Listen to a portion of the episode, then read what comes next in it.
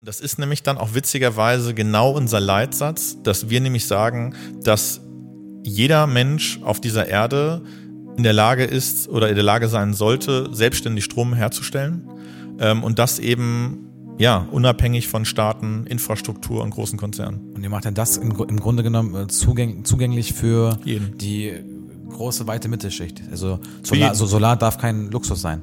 Genau, genau. Und vor allem selbst Strom herzustellen darf kein Luxusgut sein. Weil warum? Die Sonne ist doch für alle da. Mein Name ist Hassan Kaiki und das hier ist der Podcast High Wirtschaft. Wir begrüßen im Herzen Hildesheims in der Bischofsmühle spannende Gäste aus der regionalen Wirtschaft, der Tech- und Digitalszene.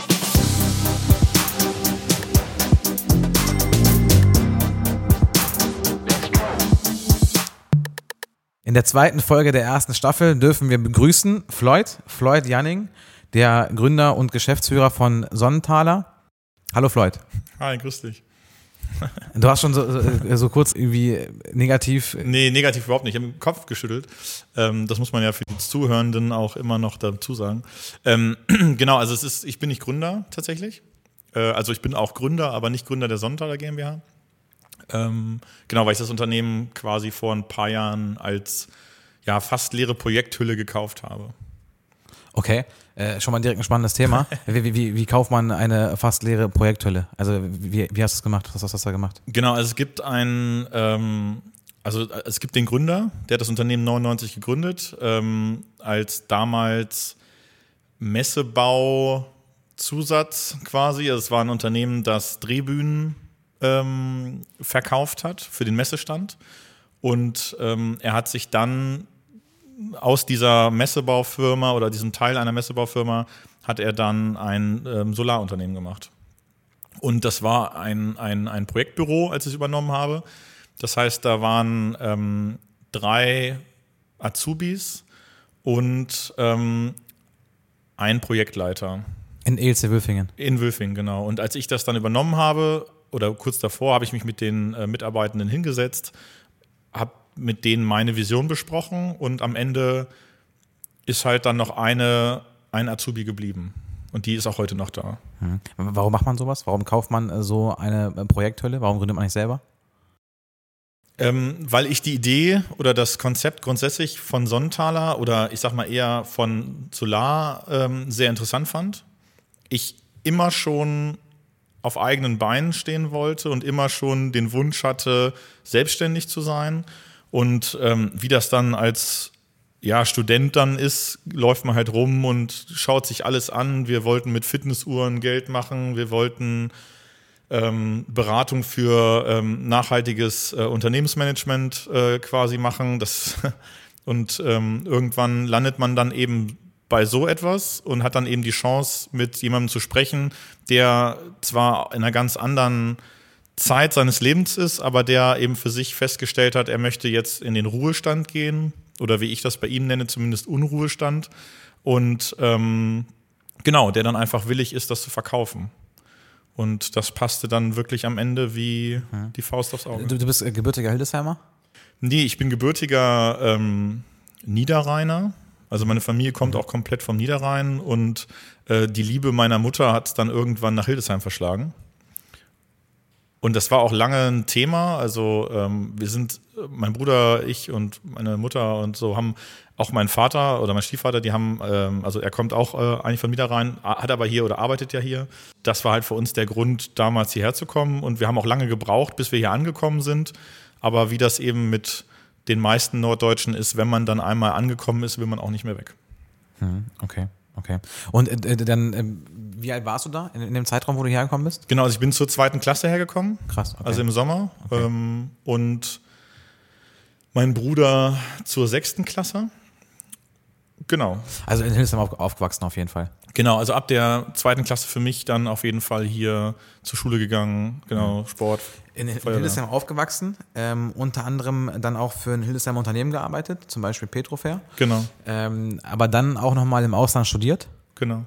Wo warst du im Ausland? Äh, in Sunderland und habe dort, das ist so ein Paket quasi gewesen, so ein ähm, Studium, dass man äh, eben im Ausland auch einen englischen Abschluss macht, einen Bachelor und habe eben nebenbei an so einer ähm, Hochschule oder so einer privaten Schule ähm, habe ich dann ähm, meinen Betriebswirt heißt das, also Wirtschaftspsychologie Betriebswirt gemacht. Hm, hm. Ähm, jetzt hast du äh, da äh, studiert, bist dann zurückgekommen und wenn ich so ein bisschen mir deine Vita anschaue, bist du ja eigentlich so ausgebildeter ähm, Betriebswirt und auch vor allem aber auch Personaler. Also ich, genau. steht oft bei in deinem LinkedIn-Profil drin, ja, ja, HR, HR, HR. Genau. Wie kommt ein HR-Mensch auf die Idee zu sagen, ich habe jetzt Bock auf Solar? Ja, gute Frage. Also ähm, ich glaube, für mich ist das Thema Nachhaltigkeit, glaube ich, eher das, was mich antreibt.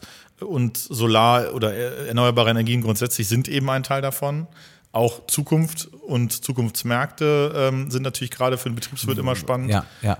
Und das warum, warum ist diese Nachhaltigkeit so äh, kriegsentscheidend für die Zukunft ähm, der Welt? Ja, weil, also ich bin der festen Überzeugung, wenn wir nicht alles, was, also alle unser Handeln nach den drei Säulen der Nachhaltigkeit ausrichten, das heißt, alle unser Handeln ökologisch, ökonomisch und sozial ausrichten, glaube ich tatsächlich nicht, dass in Zukunft ähm, Gesellschaft ohne Konflikte funktioniert. Also Konflikte wird es immer geben, auch in einer nachhaltigen Gesellschaft, aber ich glaube nicht, dass ähm, die Zukunft funktioniert ohne diese drei Säulen. Hm, hm. Okay. Ähm, was macht Sonnenthaler? Ähm, Sonnenthaler ist ein, ähm, ein Solateur, so nennt, nennt, man das ja umgangssprachlich. Das heißt, ein Unternehmen, was ähm, ja, Photovoltaikanlagen, egal jeglicher Größe, verbaut, aufbaut und das eben in, das ist glaube ich das Außergewöhnliche, dass wir tatsächlich den gesamten Prozess abdecken können. Das heißt wirklich schlüsselfertige Anlagen jeglicher Größe abgeben können. Und das ist, glaube ich, das, was uns tatsächlich sehr besonders macht, auch deutschlandweit, dass wir eben auch gerade in den Zertifizierungsprozessen und in den ähm, Mittel-, Hochspannungs- und Niederspannungsprozessen ähm, und auch Umbauten, dass wir da wirklich spezialisiert sind. Das heißt, wir können also jede Anlage, jeder Größe anschließen, ohne dafür großartig Subunternehmer zu brauchen. Hm. Also wenn ich mit ähm, Unternehmern spreche oder generell mit Menschen aus Hildesheim und mal Sonnenthaler in den Raum werfe, dann haben die meisten immer äh, Gedanken, dass ähm, Sonnenthaler auch produziert. Das tut mhm. ihr aber nicht, oder? Also ihr nee. kauft ein im Grunde. Ja. Und ähm, was macht da den Unterschied? Also warum äh, ist Sonnenthaler da äh, anders als, also im Grunde, jetzt mal runtergebrochen, wenn man jetzt, wenn man jetzt die Einkaufsquellen hat, das dann einkauft. Ja. Ein normaler Elektrobetrieb, kann der das auch? Ein Dachdecker machen ja, glaube ich, mhm. auch jetzt in der. Jeder, jeder. Jeder geht irgendwie, springt jetzt irgendwie auf, auf diesen genau. Zug. Ja. Ähm, gibt es da irgendwie Unterschiede? Machen alle das Gleiche? Oder? Ja? Genau, es gibt große Unterschiede. Also was den Einkauf angeht, das kaufen wir ja bei einer anderen Gesellschaft von mir ein dem Solar Depot. Das ist tatsächlich eine andere Gesellschaft. Ähm, dort verkaufen wir ähm, Produkte der erneuerbaren Energien auch an andere Solateure, auch deutschlandweit. Ähm, das heißt, wir importieren die Produkte direkt von den Herstellern, haben dann Außenlager in Rotterdam und verschiffen quasi oder ver LKWen sozusagen ähm, die Produkte dann eben in die ganze Welt. Ne? also liegt auch eine, Mehr äh, eine Wertschöpfung in der Logistik. Ja, und auch noch weiter. Also es gibt noch eine andere Gesellschaft oder mehrere andere Gesellschaften, aber es gibt jetzt eben eine andere Gesellschaft, die jetzt ähm, tatsächlich sehr stark in den Fokus rückt. Das ist Yanning Energies. Ähm, das ist ein Unternehmen, was eben auch Projekte ähm, und ähnliches verkauft, also große Anlagen betreibt, ähm, eine Fondsstruktur aufbaut. Das heißt, ähm, Investierende können dort ähm, Geld anlegen. Ähm, wir haben sehr namhafte Unternehmende, auch aus der Region, Ärzte, Rechtsanwälte, große Unternehmer, die eben bei uns ähm, dann auch, ich sag mal, in erneuerbare Energien und sozusagen am Ende ins Klima, also wir nennen das Klimaaktie, dann bei uns investieren und dort dann eben Renditen einfahren oder eben komplette Parks ähm, abwickeln. Da haben wir auch eben große Netzbetreiber, ähm, die eben da auch mit uns kooperieren. Zum Beispiel auch ähm, jetzt an regionale Kunden noch Schlote beispielsweise, die äh genau, also die Schlote-Gruppe, ähm, genau, also die sind sicherlich auch an unserem Strom interessiert. Ähm, genau, und mit denen zusammen entwickeln wir ja auch. Also jetzt, wenn ich wieder zurück auf Sonnenthaler springe, ähm, mir den Sonnenthaler Hut sozusagen wieder anziehe, ist Schlote ja ein Kunde, mit dem wir jetzt alle Werke in Europa Krass, okay. umsetzen. Das heißt, wie viele sind das? Ähm, müsste ich jetzt selber reinschauen. Das sind auf jeden Fall einige. Ähm, ist ja auch in Tschechien ein Werk. Das ist 5, 6, 15, 16, 50? Ich, ich müsste gucken, aber das ist ähm, knapp unter 10, ähm, genau, ist das in Deutschland. Und ähm, alleine in Wernigerode sind es ja ähm, zwei bis drei Standorte. Mhm. Ne? Mhm. Genau. Und da passiert ja auch einiges, ist ja auch ein super spannendes Unternehmen. Und ähm, das ist eben auch das, muss ich auch sagen, was mich ja zurzeit auch so bei Laune hält, in Anführungszeichen. Also man verliert ja vielleicht auch manchmal so ein bisschen die Lust an dem, was man tut, wenn man irgendwann quasi das drüber hat. Aber das ist eigentlich genau das, was mich eigentlich noch viel mehr, also jeden Tag eigentlich mehr Bock macht auf meinen Job, ja. ähm, dass man eben sieht, dass man solchen Unternehmen ähm, einfach helfen kann, äh, unabhängig zu werden ähm, und eben wirklich unfassbar viel Geld zu sparen. Mhm. Ne? Und eben unabhängig zu werden von, von anderen Lieferanten. Mhm. Du bist ja so ein bisschen ja ähm, die Flagge aller jungen Unternehmer in Hildesheim. Und äh, jetzt hast du okay. gerade ähm, äh, eben gesagt, äh, Solardepot, mhm. ähm, Sonnenthaler, Yanning Energies. Mhm. Äh, wie ist da der, wie sind die, sind die entstanden? Also es gab Sonnenthaler wahrscheinlich. Genau. Dann hast du festgestellt, es gibt, es gibt die Produkte sind erklärungsbedürftig, es gibt einen Beratungsbedarf, deswegen ja. Yanning Energies. Irgendwie die, Einkauf ist irgendwie speziell, deswegen Solardepot oder wie ist das entstanden? Genau, also wir, also ich habe vor mehreren Jahren eben äh, festgestellt, dass ähm, irgendwann wird es ein Bottleneck geben. Also so wie es ja auch für Sonnenthaler ursprünglich als ursprünglich geplantes Projektbüro sozusagen. Also so wurde das ja damals von dem Gründer ähm, ins Leben gerufen. Das war ein Projektbüro, das heißt, die haben für externe Unternehmen ähm, sozusagen geplant. Also dann kam der Dachdecker und hat sich sozusagen ähm, also kam und hat die PV-Anlage aufgebaut, ein externer Elektriker hat es dann angeschlossen, äh, ein externes ähm, Büro hat dann die Anträge gemacht und so weiter. Und ich habe halt Verstanden. direkt von Anfang an gesagt, ja, ich möchte ja. das alles selber haben, ja. weil ich einfach glaube oder damals glaubte, dass der Fachkräftemangel stärker werden wird. Ich habe zum Glück recht behalten ähm, und dann haben wir eben gesagt, wir machen das alles selber. Ne? Und das hat eben dazu geführt, dass wir ich sag mal, autark arbeiten können und nicht davon abhängig sind, ob jemand anderes für uns sozusagen unsere Arbeit macht. Das hat auch den Vorteil, natürlich schafft man dadurch ähm, einfach eine viel bessere Wertschöpfung im Unternehmen und äh, man schafft es eben auch, Prozesse deutlich zu verschlanken und deutlich zu verbessern. Und ähm, wenn Fehler in externen Unternehmen passieren, das war zumindest damals immer so ein Thema, ähm, kann man daran nichts ändern. Aber wenn Fehler passieren, was auch völlig in Ordnung ist ähm, und was eben auch passieren darf und auch passieren soll, um eben auch Fehler überhaupt erkennen zu können oder auch die Quellen davon erkennen zu können, äh, finde ich Fehler auch unglaublich wichtig. Also eine gute Fehlerkultur ist auch in einem Unternehmen unfassbar wichtig. Total. Ähm, und wenn man das eben äh, alles selber quasi in der Hand hat und auch selber überwachen kann, kann man auch einfach viel mehr dafür tun, dass die Prozesse besser werden.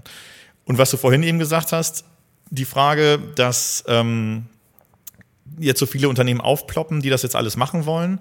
Der Punkt ist eben genau da, dass diese Unternehmen ähm, jetzt in so einer Goldgräberstimmung sind und eben kommen und sagen, ich baue jetzt einfach PV-Anlagen. 95 Prozent dieser Unternehmen arbeiten alle mit Subunternehmern. Ähm, das heißt, die haben ihre Prozessketten Krass. nicht im Griff. Die haben auch nicht die Ahnung, was da am Ende bei rauskommt. Und das sind eben viele Glücksritter. Das darf ja auch nicht jeder, oder? Also es gibt irgendwie sehr, sehr krasse Vorschriften. Es gibt unfassbar viele Vorschriften, genau. Es gibt ja das, Dach, das, Hand, äh, ähm, das Dachdeckerhandwerk, äh, wo wir einfach Vorschriften haben. Wir haben im, im, im Elektrohandwerk unglaublich hohe Standards. Ähm, und ich sag mal, durch dieses einerseits, durch die nicht vorhandene Ahnung der, ähm, in Anführungszeichen, Solateure, ähm, und eben darüber und eben noch davon wahrscheinlich genährt, dass die Elektrounternehmen, die da jetzt auch mit einsteigen, also die ja auch nicht alle, also die meisten Elektrounternehmen, die sich mittlerweile mit PV beschäftigen, haben überhaupt gar keinen PV-Hintergrund. Ähm, und die geraten jetzt alle so ein bisschen in die Falle, auf schnell und auf schnelles Geld auszuwollen und dort eben Dinge zu tun. Ähm, und das führt eben auch wirklich dazu, dass ähm, ja mittlerweile eben einfach Probleme entstehen, weil Dächer einfach nicht wirklich gut ja, geplant werden. Und dass es dann eben dazu führen kann, dass ähm, diese kompletten Projekte, und da würde ich tatsächlich sagen, die, die Anlagen, die so seit einem Jahr gebaut werden, würde ich meine Hand für ins Feuer legen, dass 60, 70 Prozent der Einfamilienhäuser, die in Deutschland mit PV bedeckt werden, ähm, dass die eigentlich runtergerissen werden müssen. Was? Okay. Weil die nicht der VDE-Norm entsprechen und weil die nicht dem Dach, also es ist einfach so. Und da kann mir jeder, also kann mir jeder Glücksritter erzählen, er hat die Ahnung davon. Es gibt ja dann auch, ich sag mal, sehr große Unternehmen, ähm, die auch allseits bekannt sind. Äh, da gibt es so vier, fünf Unternehmen in Deutschland, die mittlerweile ähm, sich damit rühmen, 2000 PV-Anlagen im Monat zu bauen. Ähm, die Wahrheit dahinter ist aber, dass ähm, dort innerhalb von Ja, ich habe auch mit vielen gesprochen, die mittlerweile aus diesen Unternehmen raus wollen, weil die Prozesse einfach ein Horror sind. Und Wie viele baut ihr so im Vergleich im Monat? Ganz unterschiedlich. Ne? Aber ich sag mal so im Jahr ähm, sind wir, also das kann man auch, also muss man halt unterscheiden, auch zwischen Ein- und äh, also Einfamilienhäuser. Also wir unterscheiden halt in Residential und Commercial Bereich, aber das ist jetzt ein bisschen zu technisch, aber ähm, also unsere Einfamilienhäuser in Anführungszeichen trennen sich halt bei Nieder- und Mittelspannung. Aber Niederspannung sind halt bis zu 200 Kilowatt Peak, also ungefähr 20 Einfamilienhäuser in einer Anlage. Ne, das ist ein bisschen komplex. Aber ich sag mal so 400, 500 PV-Anlagen, das ist auf jeden Fall äh, so ein, also im Einfamilienhausbereich auf jeden Fall so ein Ding. Ähm, Gibt es eigentlich eine Zahl, wo ihr, wo ihr sagt, das ist unser ähm, durchschnittlicher Warenkorb? Also wenn ein Kunde zu uns kommt, gibt er im Schnitt so und so viel Geld aus? Nee, also das tracken wir so nicht, weil wir halt einfach viel zu viele individuelle Kunden haben. Also manchmal eben 5 Millionen und manchmal 50.000 oder wie kann ich das vorstellen? Genau, also es ist, halt wirklich, also wir haben den klassischen Einfamilienhauskunden, der eben wirklich kommt und sagt, ähm, ich habe ähm, eine PV, also ein Einfamilienhaus mit 6 kW, keine Ahnung, da gibt er dann vielleicht am Ende 10.000, 12.000 Euro aus. Okay. Ähm, dann haben wir aber klar auch die großen Megawattparks, die wir jetzt ähm, unfassbar viele mittlerweile bekommen, natürlich auch durch Referenzen oder auch durch Empfehlungen. Ähm, da liegen wir am Ende irgendwo bei, ja, so einem Projektvolumen 40 bis 60 Millionen. Ne? Ach krass, okay. Genau. Und nochmal kurz zu den Glücksrittern. Der Punkt ist da eben, dass ähm, diese Unternehmen so schnell wachsen, dass wirklich 2000 AußendienstlerInnen innerhalb von einem Jahr eingestellt werden. Und die werben ja sogar damit, dass die sagen, ähm, werde Solarprofi in 14 Tagen. Und ähm, das funktioniert halt nicht. Ne? Und deswegen ge- gehe ich wirklich davon aus, 60, 70 Prozent der Anlagen, die zurzeit in Deutschland verbaut werden, ähm, ja, die dürften so gar nicht verbaut werden. Was ich mitbekommen habe, auch generell aus der Branche, ist, äh, dass den Außendienstern im Solarbereich auch wirklich sehr, sehr attraktive Prämien versprochen wurden. Also es wurden teilweise gesagt, komm zu uns, äh, bedien unsere Kunden, akquiriere Kunden Genau. und du bekommst äh, echt lukrative Prozentsätze von dem Umsatzvolumen, wo man sich Ja. echt gutes Geld damit verdienen könnte. Auf jeden Fall. Ähm, wie groß seid ihr jetzt? Wie viele Mitarbeiter habt ihr? Also wir sind jetzt an dem Standort ungefähr 40 und bauen ja jetzt im Ostend, also in der Bördestraße, ähm, das ist die Straße zwischen Café del Sol und ähm, dem Helios. Da bauen wir jetzt einen Standort für 300 Mitarbeitende. Das ist auch eine Frage. Also man hat jetzt sich in den letzten Jahren sehr positiv entwickelt und wird sich auch voraussichtlich auch in den nächsten Jahren sehr positiv entwickeln. Das steht, glaube ich, gar nicht zur Frage. Und äh, verantwortet auch wahrscheinlich in einem zweistelligen Millionenbereich einen Jahresumsatz und ähm, hat aber zurzeit de- dennoch also noch 40 Mitarbeiter. Als ich das erste Mal gelesen habe, dachte ich, hm, okay, ich hätte, ich hätte schon gedacht vom Auftreten Mehr. her, dass da irgendwie 200, 300 Leute drin stecken. Ja, ja. Vor allem auch deswegen, weil ihr ja wirklich ein Gebäude baut mit 300 potenziellen Arbeitsplätzen. Also du gehst ja schon gedanklich schon davon aus, dass du diese in den nächsten zwei Jahren füllen wirst. Oder nicht? Ja, aber natürlich muss man auch dazu sagen, da gehören ja auch ein paar andere Unternehmen noch dazu, ne, die ja auch gefüllt werden wollen. Also nicht nur Sonnenthaler will ja gefüllt werden. Und ich sage mal, zu so einem Unternehmen gehört ja auch dazu, dass ähm, klar wächst man stark, aber eben einzelne Projekte machen ja auch schon ähm, viel Umsatz aus. Ne? Und ich sehe einfach das Potenzial an dem Team, was wir gerade aufbauen. Und deswegen haben wir auch ganz klar für uns festgelegt, wir wollen jetzt auch nicht weiter ähm, personell so stark wachsen weil wir einfach gesagt haben, ähm, dass man mit dem Team, was wir jetzt haben, ähm, auch deutlich mehr Umsatz noch machen kann. Ne? Und ähm, das ist ja auch immer eine Entwicklungsphase. Das heißt, äh, dieser Onboarding-Prozess grundsätzlich ähm, läuft ja ein bisschen. Ich sage jetzt mal ein halbes Jahr bis jemand grundsätzlich ähm, wirklich weiß, was die Unternehmensvision ist und warum er bei uns arbeitet und was seine Aufgaben sind. Ähm, und ich sage mal, wirklich die Performance entfalten äh, tut man dann wahrscheinlich nach ein, anderthalb, zwei Jahren, wenn man sich wirklich dann einarbeitet und wirklich komplett auseinandergefaltet ist. Ähm, und dann kann man ja erst wirklich das auf, also die PS auf die Straße bringen, die man quasi eigentlich als Scheinleistung sozusagen ähm, schon mitbringt. Ne? Das heißt also 40 Mitarbeiter bei, bei Sonnenthaler und dann gibt es doch ein paar Mitarbeiter noch bei Yannick Energy, Solardepot und so weiter. Genau, genau. Und dann sind das alle, alles zusammen, dann liegen wir bei 50, 60 Menschen. Nee, also wir liegen alles zusammen ungefähr bei 40, weil Yanning Energies, Ah, okay. das darf man auch nicht zu groß sehen, also als Personalstamm. Das ist ja nur zwei, drei Personen wahrscheinlich. Exakt. Ja. Genau, genau, genau. Okay. Ähm, andere Frage, gehen wir mal ein bisschen in die Richtung Startup-Welt. da passiert ja extrem viel. Also wir hatten in den letzten Jahren, hatten wir aufgrund der niedrigen Zinsen, hatten wir Investoren mit einer Geld-Rausschmeiß-Stimmung. Ja. Die haben Geld rausgeschmissen ohne Ende und die haben immer gesagt, weißt du was, mein lieber ähm, Start-up-Gründer, mir ist ähm, dein, deine Profitabilität auf gut Deutsch gesagt komplett egal Mhm. und ähm, ich will aber, dass du Marktanteile gewinnst. Was haben die Startups gemacht? Die haben viele Gelder eingesammelt, haben dann die Gelder rausgeschmissen Mhm. und haben versucht, Marktanteile zu bekommen.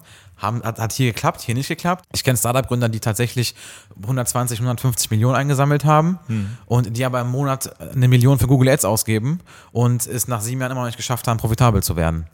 Ähm, dann hat sich die Stimmung geändert, Geld wurde wieder wertvoller und die äh, Investoren haben gesagt, Moment mal, also ich gebe dir gerne Geld, aber ich will wissen, wann, wann, wann kommt mein Return, Return on Investment und ich will wissen, nicht wie viele Marktanteile du bekommst, wie viel Umsatz du machst, ich will wissen, was bleibt übrig, die Profitabilität. Außer bei einer Branche und zwar in dieser Solarbranche. Es gibt 1,5 Grad. Philipp Schröder, ehemals Chef von Tesla Deutschland, jetzt hat er da wieder Millionen geraced. Ähm, es gibt andere Startups, die zum Beispiel ähm, hier ähm, Solaranlagen vermieten oder leasen. An- du? Empal zum Beispiel, genau. Ähm, wie, wie ist so de- dein Blickwinkel darauf? Wie, wie siehst du das? Wie siehst du die, die Invest- Investorenwelt, die Startup-Welt und da die Perspektive aus deiner Sicht? Ja, also da sind wir ja auch so ein bisschen bei dem Thema ähm, Glücksritter. Das, äh, Okay. da, also das ist ja dann, also da kommen wir ja schon ein bisschen wieder zurück zu dem, wo wir waren. Also viele von denen, das muss man auch so sagen, ähm, so großartig die Vision ist und so großartig auch das ist, was die vorhaben. Und ähm, ich möchte da auch niemandem vorwerfen, dass er ähm, das Thema nicht aus den tiefsten und besten nachhaltigen Gedanken ähm, antreibt. Nur ist halt eben genau da auch das Praxisthema das Problem. Ne? Und wie gesagt, wenn ich ein Unternehmen ähm, aufbaue und komme mit, keine Ahnung, 200 Millionen oder einer Milliarde Euro am Ende, 200 Millionen waren es. genau, aber am Ende haben sie ja, glaube ich, sogar noch mehr eingesammelt, ähm, dann ist ja immer so ein bisschen die Frage, ähm, was mache ich mit dem Geld und wo kommen die Leute her? Und wir sehen das ja bei den Fachkräften vor allem, dass ähm, einfach wirklich mittlerweile Realität und und, und wirklich ganz fern wirkliche andere Galaxien ähm, mittlerweile äh, diametral gegeneinander stehen. Das heißt, ähm, dass der Anspruch auch von den Fachkräften, was äh, sie verdienen müssen, was du ja vorhin gesagt hast, da werden horrende äh, Prämien bezahlt. Das liegt einfach genau, also das liegt einerseits sicherlich auch daran, dass viel zu viel Geld in solche Unternehmen investiert wurde, obwohl da unglaublich wenig hintersteht, also fachtechnisch einfach nichts hinter ist. Also 1,5 Grad zum Beispiel, die machen ja im Grunde nichts anderes als Unternehmen der Wertschöpfungskette aufzukaufen. Genau. Also äh, Gut, die das schauen sich, schauen sich mal Sonntaler an und sagen, die montieren, Genau. also kaufen wir jetzt Sonntaler. Genau. Und die schauen sich aber auch an äh. Werka- Wer, zum Liedke, genau, Heizung, Genau, genau, genau. zum Beispiel. Genau, und das ist, genau, und das ist ja grundsätzlich auch ähm, total richtig und ich sehe ich auch als, als, als ähm, also für deren Markt als auch völlig ähm, passenden Punkt, das sind nicht wir. Ne? Also wir sind einfach, ähm, ich sag mal, wir bauen auch Einfamilienhäuser, haben natürlich auch diesen ganzen Bereich der Kopplung zwischen ähm, also Wärme und so weiter, E-Mobilität, das machen wir ja auch ähm, und haben eben PartnerInnen, die dann mit uns zusammen das Thema ähm, Wärmepumpe oder sowas äh, um, äh, umsetzen. Aber ich sag mal, unser Fokus liegt eben auf unseren Einfamilienhäusern oder eben auf den, ich sag mal, anspruchsvollen Anlagen wie zum Beispiel BER Berlin oder so. Ja, also dass man wirklich auf einem deutschen Hauptstadtflughafen 300 Meter neben der Landebahn ähm, eine PV-Anlage Freifläche baut, ähm, wo, da sind halt ganz andere, ähm, das ist ein ganz anderes Anforderungsprofil. Ne? Also und das ist eben auch der Punkt. Und nur was ich eben auch bei vielen anderen sehe, ähm, da äh, die sind halt auf Subunternehmer angewiesen. So, und das, äh, also 1,5 Grad, ähm, gut, die kaufen jetzt viel auf, aber ich sag zum Beispiel Enpal, NRX und wie sie alle heißen, ähm, die stellen sich ja auch alle sehr groß dar. Ähm, aber wenn man halt dahinter schaut und wirklich schaut, was dann am Ende fachlich dabei rumkommt, ähm, das kommt natürlich auch immer wieder auch auf die Einzelpersonen an. Das kann man jetzt auch nicht über alle ne, Ja, klar, scheren, klar. weil da gibt's auch sicherlich sehr gute und sehr ähm, produktive Subunternehmerfirmen und auch wirklich sehr gute Berater. Das möchte ich auch gar nicht, ähm, ähm, gar nicht schmälern. Nur kommen wir trotzdem halt eben bei dem, bei der Häufigkeit und bei der Schnelllebigkeit des Marktes und so kurzfristig, wie die alle im Markt sind, einfach an die Grenzen der Realität und der Umsetzung von, ähm, von elektrotechnischen Bauteilen. Also die Geschwindigkeit erlaubt keine Kompetenzentwicklung im Hause. Genau. Und der Punkt ist einfach, wenn ich mittlerweile ähm, auch gerade bei den genannten Firmen ähm, höre, dass mich dann AußendienstlerInnen anrufen und sagen, ja, hier, pass mal auf, ähm, ich will zu euch unbedingt wechseln, ich komme hier nicht mehr klar, wir haben 2000 AußendienstlerInnen, ähm, hier haben wir überall das Problem, dass ähm, die verkaufen dann PV-Anlagen und rufen äh, in ihrer eigenen Zentrale an und dort kümmert sich nicht mal jemand um das Problem, ähm, dass, dass, dass, die, dass da irgendein Fehler ist. Ja? Dann kommt irgendein Subunternehmertrupp, der kommt dann möglicherweise sogar aus dem Ausland oder eben aus einem anderen Bundesland oder einer anderen Stadt. Der ziehen, die ziehen dann wie Heuschrecken quasi durch Deutschland, ähm, bauen die PV-Anlagen auf, je nachdem wie ein Auftrag ist, ähm, bauen das auf und fahren weg. Und irgendwann, fünf Wochen später, kommt dann der Elektriker, wenn sie Glück haben, äh, wenn er überhaupt kommt. Äh, und wenn der kommt und die Anlage anschließen will, stellt er fest, da ist ein ähm, Isolationsfehler auf dem, auf dem- Strang. Ja? Und die PV-Anlage kann nicht angeschlossen werden. So, dann ruft er seinen Außendienstler an. Der ruft dann wiederum beim, bei der Zentrale an. Die Zentrale sagt, ich kann nichts machen, keine Ahnung. Erreichen dann auch vielleicht den Trupp nicht oder was auch immer. Ne? Das heißt, die, die Customer Journey, also von, bei, bei Problemen oder generell in der Kommunikation, Ist Katastrophe. Ist Katastrophe. Ist eine absolute Vollkatastrophe. Und das wirft natürlich langfristig auch ein schlechtes Bild auf uns. Das gleiche ist das Thema Arbeitssicherheit. Ähm, wir haben immer wieder auch mit, mit Preisen zu tun, ähm, wo wir wirklich uns totlachen, weil wir sagen, so günstig äh, kann man PV-Anlagen nicht bauen. Das funktioniert nicht. Also das geht gar nicht. Wenn ich vernünftige Gehälter zahle, und da können wir sagen, wir zahlen sehr vernünftige Gehälter, ähm, weil das immer für, ähm, für mich und meinen Bruder, der ja mittlerweile auch Anteileigner in, bei Sonnenthaler ist, ähm, ist das immer die absolut erste Priorität, ja, dass äh, die Mitarbeitenden als allererstes quasi davon profitieren vom Wachstum. Was verdient so ein, Ele so ein Elektriker? Unterschiedlich. Aber die verdienen, muss man, also es kommt ja immer darauf an, was, was seine, seine, seine Fähigkeiten und, und Das das ist also dreieinhalb, vier brutto ist drin. Ja. Ja. Also die, ich sag mal, die verdienen im, im oberen Durchschnitt ähm, der Branche. Ja. Und das ist bei den Monteuren das Gleiche. Und das ist eben auch der Punkt. Und diese Glücksritter treiben ja auch die Preise extrem hoch, weil die gar keine, also die haben ja an sich noch gar keine Kostenstruktur, weil das meistens halt irgendwelche kleinen Büros sind, die halt wirklich da sitzen und ähm, ja, einfach irgendwie auf gut Glück versuchen, in den Markt reinzukommen. Im Grunde manipulieren die ein bisschen den Markt auch, ne? Unglaublich, ja. Und wir haben dann wirklich äh, äh, Fachkräfte, mit denen wir ja auch äh, Thema, wir haben ungelernte Fachkräfte, die verdienen mittlerweile als Monteure, die ähm, aus dem, also die immigriert sind, ähm, die wir auch sehr gerne ausgebildet haben. Das ähm, war ja auch so ein sozialer Aspekt bei uns. Ähm, da haben wir halt eben auch Afghanen und so weiter, ähm, die eben 2014 nach Deutschland geflüchtet sind. Krass. Ähm, und die haben wir eben vollwertig. Also der eine ist jetzt seit, ähm, seit drei Wochen tatsächlich auch deutscher Staatsbürger. Da sind wir auch sehr stolz drauf, weil wir natürlich mit Deutschunterricht geholfen haben, mit Wohnungssuchen, mit Steuererklärung und so weiter. Da- Das ist natürlich super, dass man vorher im HR war, ne? Das sind so Personalkompetenzen oder auch, Ja, auch Psychologiekompetenzen sind ja da total gefragt. Ja, natürlich, aber das können wir ja als, als Unternehmende gar nicht leisten, sondern da steht immer ähm, eine unglaublich starke Bürgerpflicht irgendwie, also eine Bürgerengagement hinter von wirklich Privatmenschen, die ähm, sich diesen Leuten annehmen. Ich glaube, so würde auch Deutschland gar nicht anders funktionieren. Ne? Also auch jetzt bei den UkrainerInnen merkt man das ja auch, die nach Deutschland gekommen sind, da merkt man das ja ganz stark. Ähm, das tut mir leid, aber das klärt nicht der Staat. Das klären die Privaten, ähm, die Menschen, die wirklich, ähm, also die Job vermittelt, also Jobvermittlung funktioniert halt dann nur über, über private Kontakte. Da ist, das ist kein Jobcenter, was sich darum kümmert. Die sind wichtig, weil die kümmern sich um die Hilfen, aber am Ende ist es tatsächlich so, dass das wirklich von den privaten Bürgern und BürgerInnen dann geklärt wird. Und so war das hier eben auch. Und die haben wir halt übernommen. Und wenn wir jetzt halt mittlerweile sehen, ähm, was die verdienen und wir kennen auch die Angebote, die dann eben von auch größeren Firmen, aber auch von kleinen Firmen gemacht werden, das ist eine Frechheit. Und das wird dann auch, das muss man dazu auch sagen, da geht es auch viel um Schwarzgeld.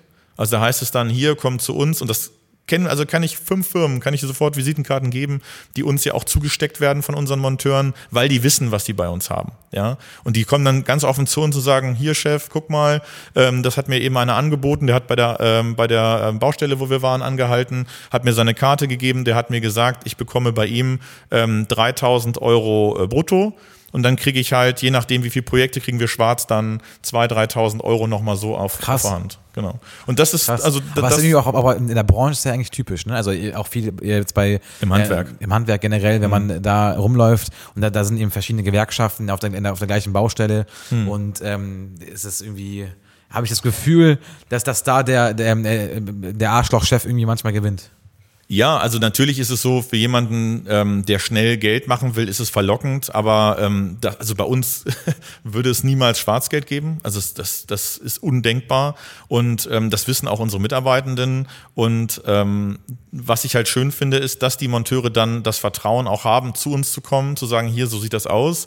Und ähm, natürlich ist das für die reizvoll. Ne? Und ähm, wenn die dann das dann direkt netto, weil die verstehen, die kommen aus Afghanistan teilweise oder aus, ähm, aus anderen Ländern. Habt ihr auch so Ukraine welche gehabt? Ähm, genau, wir hatten, wir hatten welche, die sich beworben haben, Okay. genau, aber ähm, Hat die, nicht gepasst.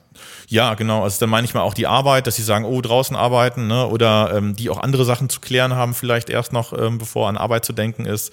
Ähm, genau. Und da merkt man halt einfach, dass das für die natürlich verlockend ist. Die kommen aus Af Afghanistan und verstehen überhaupt gar nicht, was hier passiert. Ja, und das ist natürlich auch für uns ein Kulturclash. Also wir müssen ja auch jeden Tag aufs Neue ähm, ich glaube, wir haben mittlerweile zehn Nationen oder so bei uns im Haus, ähm, die wir halt immer wieder aufs Neue zusammenführen müssen. Das macht natürlich auch Spaß, das bringt auch Individualität und Diversität vor allem.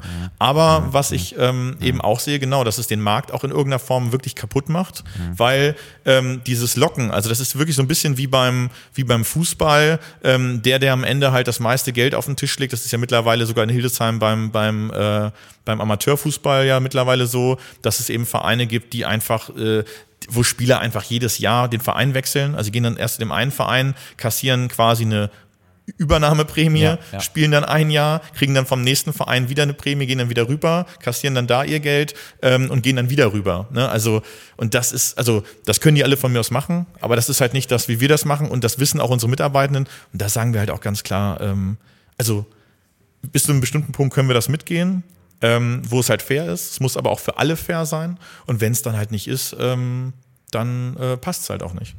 Ihr habt ja jetzt äh, ordentlich Geld oder plant jetzt ordentlich Geld zu investieren ähm, in Hildesheim, auch durch ähm, euer neues Office und durch neue Räumlichkeiten dort.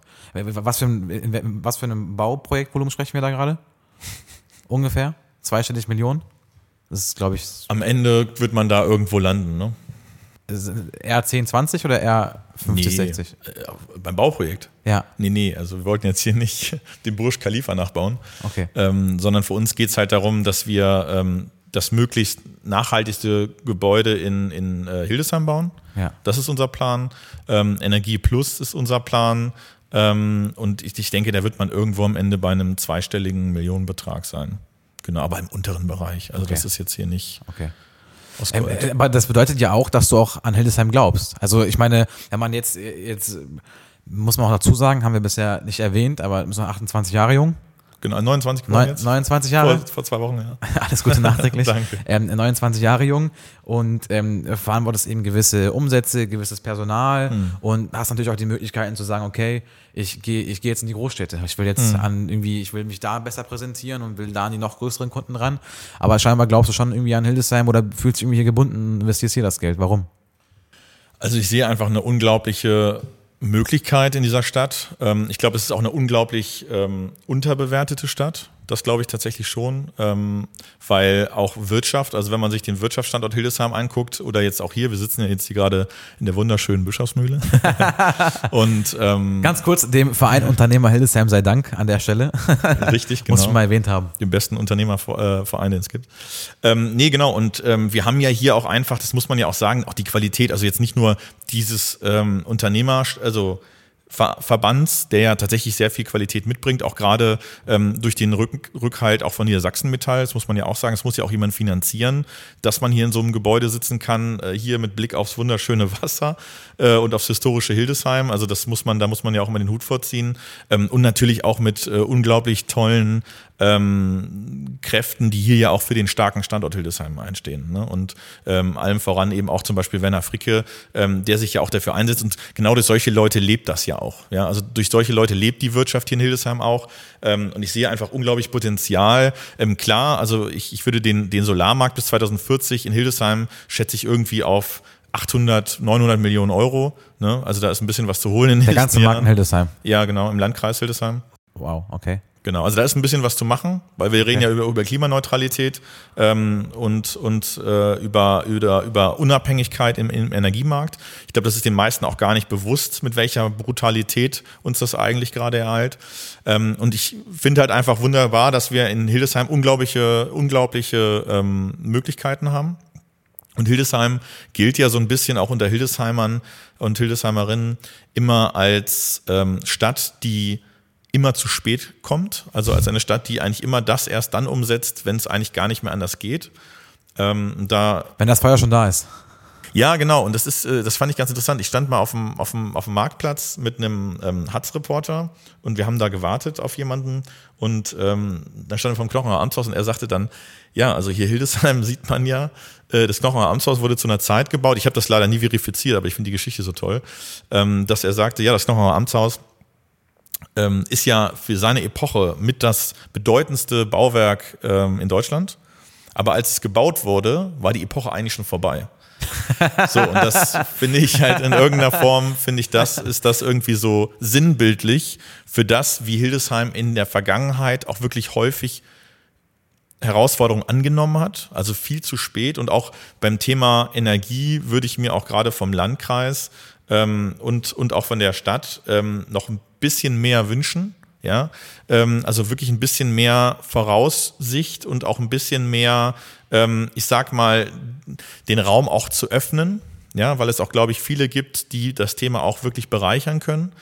Ähm, genau, aber ich sehe trotzdem eher das Positive, dass ich eben sehe, wir haben unglaublich tolle junge Menschen in der Stadt, ähm, die natürlich äh, viele hier auch studieren, aber die natürlich dann so ein bisschen schauen, wo ist die Perspektive. Danach abhauen, ne? Meistens und dann, auch. genau, häufig weggehen, ja. Und die kommen, na klar, also viele kommen sicherlich irgendwann wieder. Dann sind die aber meistens schon in der Rente, ähm, kann ich mir vorstellen. Und viele wandern eben ab nach Braunschweig, nach Berlin, nach Hamburg, nach ja. Hannover, ja, ja. Das sind ja so, ja. ich sag mal, die vier, vier Städte, ähm, wo, wo, man eigentlich hingeht, wenn man in Hildesheim äh, aufgewachsen ist. Und an fünfter Stelle kommt man dann irgendwie nach Hildesheim oder bleibt man in Hildesheim. Das finde ich noch sehr schade. Also da Spiegel dafür übrigens ist, ähm, also ich habe zum Beispiel mit ähm, äh, Max de Lapidot gesprochen, das ist der ähm, jetzt der Geschäftsführer von der, vom Van der Falk Hotel. Ja.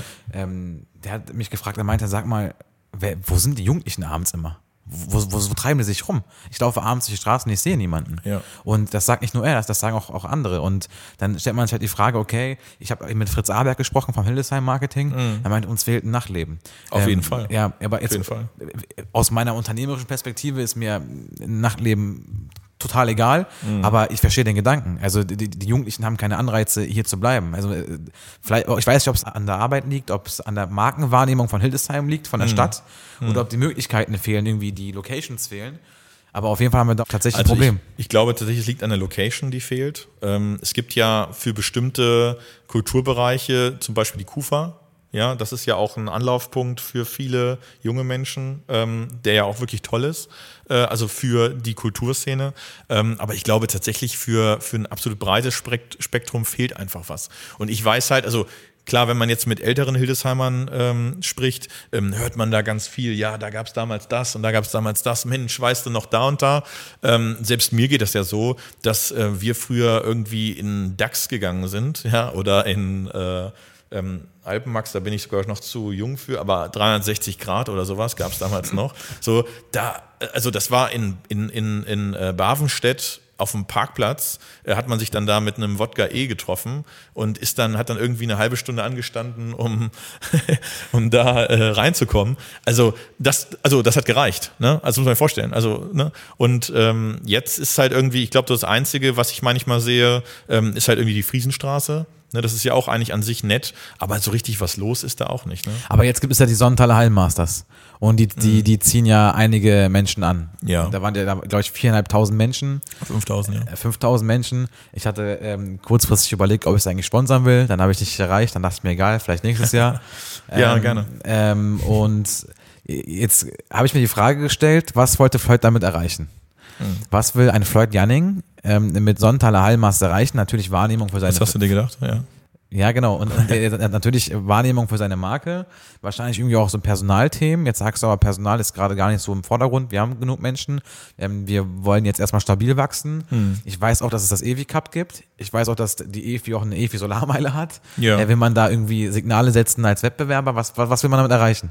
Ja, also ähm, also ich wusste, glaube ich, als du angefangen hast davon zu reden, wusste ich, dass die, die, ähm, der Hinweis, also oder der Hinweis auf die EFI geht. Ja, also weil der Punkt ist, ich bin es auch ein bisschen leid, dieses Thema, da kannst du nichts für, das äh, nehme ich dir nicht, nicht persönlich krumm. Ähm, aber da, das merkt man ja auch, dass das ähm, auch in den Stadtmedien auch gerne als Thema genommen wird. Ne? Ist ja auch, äh, sind ja auch zwei völlig diametrale Geschäftsmodelle. Ja, der eine möchte halt die Unternehmen und äh, BürgerInnen unabhängig machen der andere hat eben das Verkaufsmodell, Strom zu verkaufen, Energie zu verkaufen und Anbieter dazu zu sein. Ist ja auch völlig legitim. Ne? Und äh, das sind halt zwei völlig unterschiedliche Dinge. Ähm, mit der EFI haben wir grundsätzlich, das wird ja immer so ein bisschen dargestellt, als äh, hätten wir das sollen, äh, das Hallenmasters deswegen gemacht oder was auch immer. Ähm, die Wahrheit ist, ich gehe sehr gerne zum EFI Cup. Also ich bin jedes Jahr in den letzten Jahren mindestens einen Tag da gewesen. Du bist auch Torwart bei einem oder Achtum oder? In einem, ja. ja einem. Genau, Vorsicht. ähm, nee, aber ähm, tatsächlich, ähm, genau, also wir haben, also ich bin da total gerne beim EFI Cup und äh, finde es auch an sich eine, eine wirklich tolle Veranstaltung, das muss man ja auch wirklich sagen. Und ähm, das ist ja auch schön, dass wir Veranstaltungen haben, ähm, die halt, äh, ich sag mal, 10.000 Menschen jetzt beim EFI Cup an, anziehen. Ähm, aber ich sag mal, ähm, ich verstehe dann immer nicht so ein bisschen das Problem, warum man nicht zwei Veranstaltungen Klar. hat, die auch nochmal unterschiedlich sind. Ja, also wir haben ja eher ähm, das Thema Event wirklich im Vordergrund gehabt. Wer da war, ähm, war ja auch wirklich schwerst begeistert, ähm, was, was da an Technik in der Halle hing. Und wir haben halt eben auch das Thema Nachhaltigkeit. Das war ja wirklich der, das nachhaltigste ähm, Hallensport-Event in Deutschland. Wir hatten als Beispiel. Ähm, Wie kommt ihr auf diese Aussage? Woher wisst ihr, dass ihr das nachhaltigste Hallensport-Event in Deutschland gemacht habt? Weil wir jeden Prozess, den es in diesem ähm, Projekt gibt, äh, so nachhaltig wie möglich ähm, äh, quasi ausgerichtet was, was heißt nachhaltig? Kann man das irgendwie greifen mit Zahlen? Kann man sagen? Ja, also ey, Nachhaltigkeit kann man ja greifen, indem man sagt, man ähm, richtet eben alles aus. Es muss alles ökologisch, sozial und ökonomisch sein. Okay. So, jeder Prozess. Okay. Alles, was da passiert. Das heißt, ähm, man setzt sich dann mit lokalen PartnerInnen erstmal zusammen. Ja, man setzt sich mit einer lokalen Stadthalle zusammen. Man überlegt sich ein lokales Konzept. Wir Verstanden. haben ähm, dann eben geschaut, wie sieht das mit der, mit der Ökologie aus? Also wir haben, äh, es gab äh, kein Wegwerfbesteck, gar nichts, nix. Also es gab, äh, das einzige waren äh, Taschentücher, um sich den Mund abzuputzen. Aber wir haben es geschafft, einen, einen Dönerverkäufer dazu zu bekommen, äh, nachhaltige Produkte einzukaufen und die dann auch noch auf einem Teller zu servieren. Das wollte der mir gar nicht glauben, ja, und hat gesagt, das funktioniert nicht. Ähm, oder mit Matthias Mehler zusammen haben wir ihn dann davon überzeugt, ähm, Pommes in ähm, in, in Porzellan Pommes äh, zu packen. Und er fand das erst unmöglich, dann haben wir es ihm vor Ort gezeigt und er war völlig begeistert. Und der Witz ist, wir gehen am Ende eines Tages durch die Halle und es liegt kein Müll in der Halle. Und da wussten wir spätestens, wir und haben nicht, weil ihr aufgeräumt habt, sondern, exakt, sondern, sondern exakt, exakt, okay, genau. Verstanden. Und klar lagen dann Hefte da, die wir ja auch immer wieder ausgeteilt haben. Aber es liegt halt kein Krass. Müll da. Und das ist halt was, wo wir sagen müssen, wie geil. Wir haben dann den Kunstrasen gekauft die Banden zusammen mit Helo Sports, ähm, auch wirklich ein toller Partner, ähm, zusammen entwickelt, also wirklich individuell für dieses Projekt entwickelt. Die machen Fußballtore, ne? Genau, und, und, auch, und irgendwie auch so ähm, die ähm, so Chords halt. Kabinen. Also genau, sowas machen die und halt eben auch so Chords, also dieses, dieses, dieses Bandending und da haben wir halt wirklich, habe ich meine Wünsche geäußert und die haben das eins zu eins noch besser umgesetzt. Also wirklich ganz großes Kompliment. Ähm, wir hatten Tore, die dann zu 80 Prozent aus recyceltem Aluminium waren. Krass. Wir haben äh, Tornetze, die sind kompostierbar. Also die kannst du so in eine Pampa werfen, rein theoretisch. Und okay. das ist so eine Milchsäure, die dann ähm, sich einfach zersetzt. Also das sind dann halt so okay. Punkte. Ne? Okay. Wir haben okay, verifiziert. Genau. Okay. Die Aussage ist also ich könnte noch eine halbe Stunde weiterreden, nee, nee, aber genau. jetzt, jetzt kaufe ich sie ab. Aber und als, als ich es gelesen habe, dachte ich mir, hm, ja, das, die behaupten das jetzt so, ob das ja. so, aber gut, jetzt habe ich verstanden. Und das Wichtigste, Non-Profit.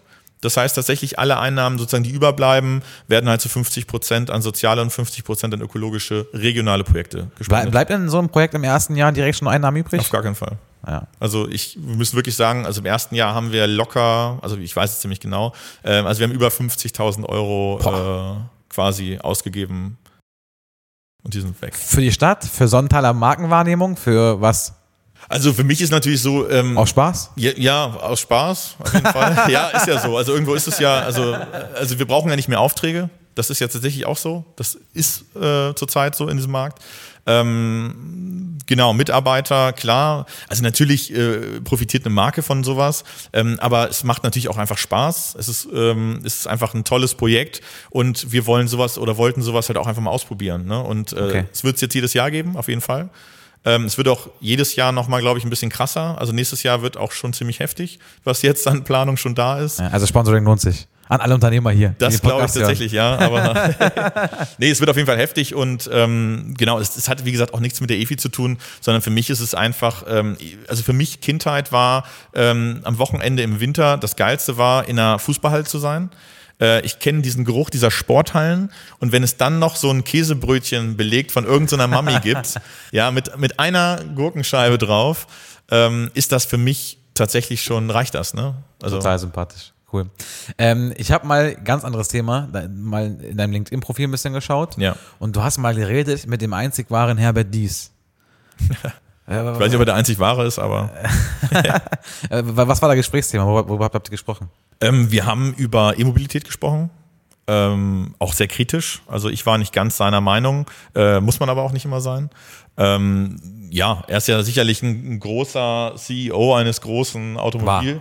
Ähm, ja, ja, genau. Aber ich meine, ist in seiner Vita. Ja. Ähm, aber ähm, genau, wir haben über E-Mobilität und ähm, die Weltpolitik gesprochen. Und ähm, äh, äh, Ladestationen für E-Autos, das ist ja ein Thema bei euch. ja. Ähm, wie viel macht das von, prozentual von eurem Umsatz aus?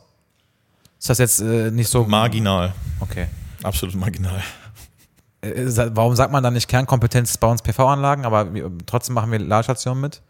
Also, weil für mich gehört es dazu, wir haben ja auch in, äh, also es gehört für mich einfach für die Energiewende dazu. Es ist, macht unglaublich viel Aufwand äh, für unglaublich wenig Ertrag. Also es lohnt sich eigentlich überhaupt nicht.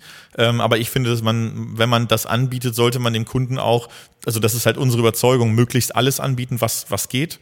Äh, wir könnten auch noch Wärmepumpen und so anbieten, aber da sage ich halt wirklich, nee, machen wir nicht, weil wir uns da Wobei da. konzentrieren wollen. Wobei da äh, allein, jetzt unabhängig von dem Anbau der Wärmepumpe, Mhm. allein der Einkaufspreis und der Verkaufspreis der ganzen Heizungs- und Sanitärfirmen hier in Hildesheim, der Wärmepumpen, da, da ist die Marge enorm. Ich weiß. Also da, da- die, da, da, da, habe sogar ich, als wirklich, der überhaupt damit nichts zu tun hat, Ja. nachgedacht und dachte, eigentlich müsste man sowas verkaufen oder da wäre es ein Geschäftsmodell. Ja, dann macht doch Wärmepumpen und Solar. ja gut, meine Kernkompetenzen sind nicht da. Ähm, ja, okay, jetzt, wenn man jetzt schon, schon so hört, dass du eben auch unter anderem auch mal mit einem Herbert Die sprichst, dass du eben für Schlot in verschiedenen Werken in ganz Europa unterwegs bist, dann siehst du ja auch die Welt ähm, außerhalb von Hildesheim Ja. und vor allem aber auch außerhalb von Deutschland. Ja. Wie ist da so die Gemütelage? Sind die Menschen dort offener? Ist die, ist die Politik dort offener? Geht es da schneller? Geht es da langsamer? Wie ist so dein Gefühl ähm, jetzt auf einer Skala von 1 bis 10, wo sich Deutschland befindet, verglichen mit Europa? In, in, in Europa? Genau, also auf, auf erneuerbare Energien bezogen, ähm, würde ich sagen, ist ähm, ja, also haben wir schon natürlich in Deutschland und, und in, in ähm, also auch außerhalb von Hildesheim tatsächlich viele Städte, die wirklich sehr vorbildlich vorangehen ähm, oder die das Thema anders annehmen ähm, und die auch einfach, ich sag mal, Herausforderungen oder auch Probleme ganz anders angehen. Und ähm, ich sag mal, da brauchen wir gar nicht so weit gucken. Hannover ähm, fand ich zum Beispiel wirklich toll, ja, also wirklich großartig, ähm, dass sich dort ein Bürgermeister mit den, ich sag jetzt mal den Begriff Klimaklebern, ähm, den ich auch nicht so in Ordnung finde, aber ähm, dass sich halt wirklich mit KlimaaktivistInnen dort wirklich zusammengesetzt wird und einfach mal anstatt nur darüber zu reden, dass die irgendwas blockieren, sich wirklich mit denen hinzusetzen und sagen, okay, passt auf, was sind eure Forderungen? Sich das dann anzuhören und zu sagen, ey, ihr habt ja eigentlich völlig recht. Und das muss man ja auch sagen. Also die Forderungen die, dieser Aktivistinnen sind auch völlig richtig. Klar, man kann jetzt darüber streiten, ob, ob sich das Festkleben an der Straße ähm, das Richtige ist, äh, mag ich gar nicht zu bewerten. Genau, also es, geht ja- es geht ja meistens gar nicht um den Inhalt, sondern um die Art und Weise. Ja, genau. Aber trotzdem ist es so, und da kann ich die auch irgendwo verstehen, ähm, passiert halt einfach viel zu wenig. Also viel zu wenig. Und wenn ich mir auch die Verwaltung angucke in ganz Deutschland, aber auch eben, ähm, auch, auch eben in, in, in Niedersachsen, muss ich eben wirklich sagen, da passiert eben auch noch viel zu wenig. Also viel zu wenig. Und wenn man dann wirklich sieht, was da auf uns zurollt, und das ist halt eben häufig nicht mehr das Problem derer, die jetzt, ich sag mal, ähm, in Rente gehen und die, die teilweise noch Entscheidungen treffen, ähm, sondern das wird unser Problem sein. Also, und deswegen, ich war letztens auf einer Veranstaltung der Friedrich-Ebert-Stiftung und da war eine ganz tolle ähm, Aktivistin, also toll von ihren Inhalten, ähm, die dann eben sagte, ähm, sie hat Angst davor, Kinder zu bekommen in dieser Welt, weil sie wirklich Angst davon hat, was die Auswirkungen sind. Und wenn man sich vorstellt, dass 2100 ähm, damit gerechnet werden kann, dass in Hamburg es die Stadt gar nicht mehr gibt, frage ich mich, wieso kann man an der Elbe für zwei Millionen Euro oder für sechs Millionen Euro eine Wohnung kaufen, äh, wenn es die Stadt auch in ein paar Jahren eh nicht mehr gibt. Also ganz drastisch gesagt. Ja, also das ist, ich glaube, viele sind sich dieser Extreme gar nicht bewusst. Kannst du uns da mal aufklären, was zu diesen Extremen führt? Also, also, also welches Nichthandeln ähm, zu diesen Extremen führt? Ähm, absolute Überbürokratisierung. Dann, ähm, ich sag mal, haben wir gute Ansätze. Also man muss auch wirklich sagen, das, was die Grünen ab, verabschiedet haben bisher, also Robert Habeck auch äh, federführend. Äh, man muss mit ihm nicht einverstanden sein in vielen Punkten. Ich bin mit den Grünen auch in vielen, vielen Punkten gar nicht einverstanden. Ähm, aber ich sag mal, das, was die für die EEG getan haben, also für das Erneuerbare Energiengesetz, ähm, das war bahnbrechend. Also da haben wir wirklich in 16 Jahren, die vorher äh, regiert wurden, ähm, ungefähr alles falsch gemacht, was geht. Und jetzt müssen wir halt wirklich den Schrott in unserer ähm, Branche aufräumen, ähm, den eben maßgeblich ähm, CDU, CSU, FDP und SPD ähm, dort wirklich veranstaltet haben. Ne? Also es ist ja wirklich, ein, also das, das ist gar nicht, es gibt ja auch die Alt Altmaier-Kurve, ne? ist ja auch so ein berühmter Begriff. Ähm, seitdem äh, ging es auch mit, mit den erneuerbaren Energien halt wirklich äh, zugrunde ähm, in dem letzten Jahrzehnt.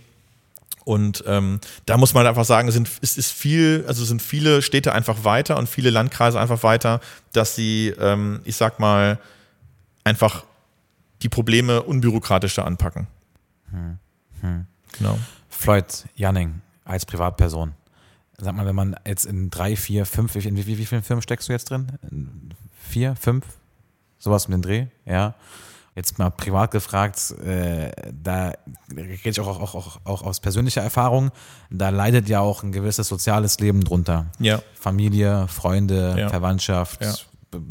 Hobbys. Also, wenn mich Leute fragen, was dein Hobby ist, kann ich kaum antworten. Ich sage, ich arbeite einfach. Wirtschaft. Ja, Wirtschaft ist mein Hobby. Und äh, ja, wie, wie, wie, gehst du damit um? Ähm, ja, also genau, ich hätte gerne mehr Stunden am Tag. Ja, also gibt's das, aber nicht. Nee, gibt's aber nicht, genau. Ähm, nee, das hätte ich tatsächlich ganz gerne. Aber ähm, wie geht man damit um? Also ich glaube, man muss ähm, irgendwann Prioritäten setzen ähm, und ich glaube, die Qualität an Freunden nimmt zu, weil die Freunde, die man hat, ähm, auf die man sich auch wirklich hundertprozentig verlassen kann, ähm, das sind dann auch wirklich wahre Freunde. Ne? Und ähm, klar, nimmt das ab. Also es gibt natürlich auch äh, Menschen, von denen man vorher dachte, das wären die besten Freunde oder sehr gute Freunde. Ähm, aber da gehen einfach die Wege auseinander. Und ich sag mal, meine Probleme oder meine Themen, die mich beschäftigen, sind jetzt nicht gerade die typischsten Themen eines 29-Jährigen. Ähm, das muss man ja auch fairerweise dazu sagen. Und es ist natürlich dann auch nicht gerade für mich einfach, äh, Anschluss zu finden bei Menschen in meinem Alter. Mhm. So. Und ähm, so geht's mir total auch. Also ich glaube, mein, ich habe einen Freund, der ist so Anfang 30 und danach geht's so erst ab 50 los. Mhm. Und ähm, also bei mir war das so, ich, äh, die Freundschaften haben sich eigentlich aus geschäftlichen Verhältnissen entwickelt und die sind am stabilsten geblieben, weil man, mhm. weil man dieses Gesprächsthema dann auch hat. Also das einzige Gesprächsthema, was ich habe, ist Wirtschaft. Mhm. Und wenn, dann kann ich ja nur Freunde haben, die auch über Wirtschaft sprechen. Mhm. Wenn die dann plötzlich über, ja, ich bin leider auch nicht so ein Fußballfan, bin eher ein Basketballfan, aber wenn die dann über andere Themen sprechen, dann hat man da halt irgendwie keine, keine ähm, äh, gleichen Inhalte, über die man spricht. Aber Themen, also andere Themen erden aber auch, ne? Also ich muss zum Beispiel sagen, ich genieße das auch sehr, äh, in der Fußballkabine zu sitzen und äh, also wirklich, und dann um 21 Uhr geht's dann halt wirklich nur noch um die Lappalien des Tages. Also das, ja, es ist ja so, oder, oder wirklich mal um Fußball. Ne? Also da kann ich mich halt wieder begeistern. Ne? Und das ist ja auch so ein Grund für so ein Turnier, weil ich einfach den Sport daran liebe und auch vor allem das, was der Sport auch in der Gesellschaft äh, bewirkt, liebe. Ähm, und da muss man halt einfach sagen, das ist dann doch schon was, was mich zumindest dann immer wieder auch erdet. Ne? Also Sport zu machen ähm, und, und vor allem auch eben dann mit, mit einfach auch völlig anderen Menschen. Ne? Also ich äh, hätte auch, glaube ich, jetzt Schwierigkeiten. Gut, jetzt muss ich aufpassen, weil ich auch mit drei Leuten aus meinem Büro Fußball spiele. Aber äh, ich wollte gerade sagen, ich, ich hätte jetzt Schwierigkeiten mit Menschen aus meinem Büro ähm, Sport zu machen. Mache ich aber immer. Deswegen vergessen ähm, wir das aber. Sag mal, also ein bisschen auch äh, abschließend ähm, Unternehmensvision. Ähm, wo geht die Reise hin für Sonntaler? Jetzt haben wir zumindest schon mal, eine, ich finde, eine wirklich ähm, sehr ähm, krasse, ist jetzt auch wieder nicht verifiziert, aber äh, Marktgröße für Hildesheim für hm. bis 2040. Ja, größter Solateur in der Region. Seid ihr noch nicht? Fragezeichen? Doch. Das bleiben. Ähm, ja, also es ist ja mal so ein bisschen die Frage nach, nach Anzahl der verkauften Module. Können wir es ja, können wir es ja ähm, regeln. Ist das so? Also weil, weil ich, ja. ich spreche auch mit vielen Unternehmens, Unternehmern, die dann sagen, weißt du was, ich, ähm, mir ist der Umsatz egal. Also nicht, nicht egal, natürlich muss es auch profitabel sein, ne? Mhm. aber äh, meine Vision ist es, dass ich ein Arbeitsumfeld schaffe, wo sich Menschen wohlfühlen und einen Effekt haben für die Gesellschaft. Ja, das ist ja der Grund, warum wir arbeiten. Ähm, wenn ich jetzt das Ziel, also ich habe jetzt nur gesagt, dass wir quasi der größte sind, weil du es gefragt hast. Ja. Also ob das so eine, so, eine, so eine Tendenz ist. Das bleiben so weit. Ich muss das nicht bleiben. Ähm, das muss ich tatsächlich nicht bleiben ähm, weil ich sag mal, wir jetzt im Gebiet der EFI, Avacon und UWL jetzt hier in der, im Landkreis ähm, sicherlich die, die insgesamt meisten äh, Anlagen verbauen. Aber ähm, wo es mir, und da gibt es natürlich auch Startups, die werden irgendwann deutlich mehr verbauen. Also da brauchen wir gar nicht äh, drüber reden. Wir bauen ja eben auch, äh, ne, weiß ich nicht, am Flughafen Berlin oder in Greifswald oder so, da bauen wir auch Anlagen nur ich sag mal, für uns als, als Vision geht's ja eher darum, ähm, das ist ja dann auch, warum man so ein Vertrauen einer Stadt schenkt und dann dort auch so ein Gebäude baut, ja, mit Gym und Ladeinfrastruktur und allem Pipapo, weil man ja auch darauf vertraut, dass genau dieses, dieser Markt weitergeht ja, und ähm, dass eben auch in Hildesheim sich das Thema Nachhaltigkeit auch entwickelt. Und für uns als Unternehmensversion ähm, ganz klar, also wachsen, ja, weil wir eben das, das Thema Nachhaltigkeit größer machen wollen, aber weil sich der ähm, Energiemarkt auch einfach wandeln wird. Es wird viel mehr in den Bereich der Unabhängigkeit gehen. Und ich sag mal, die dazugehörigen Unternehmen wie Yanning Energies oder Solardepot, die das ja auch begünstigen. Also Solardepot kauft ja ähm, die Ware bei den Herstellern an, verkauft die ja auch an andere Solateure. Also das, der Markt wird ja auch noch weiter wachsen und der ist ja schon echt äh, krass gewachsen in den letzten Jahren. Ähm, aber auch dieses Thema Energieverkauf wird für uns ja auch immer interessanter, ähm, weil wir dann eben irgendwann die großen Megawattparks ähm, äh, überall in Deutschland betreiben ähm, und weiß ich nicht, eine, quasi eine Stromlinie haben zwischen Spreewald und äh, Westdeutschland und Norddeutschland und dann eben irgendwo sagen können, ähm, wir beliefern jetzt eben aus Ökostrom noch günstiger ähm, Unternehmen wie Schlote oder wie sie auch alle heißen. Ne? Und da wird einfach, da wird sich der Energiemarkt unglaublich ändern. Äh, da bin ich fest von überzeugt.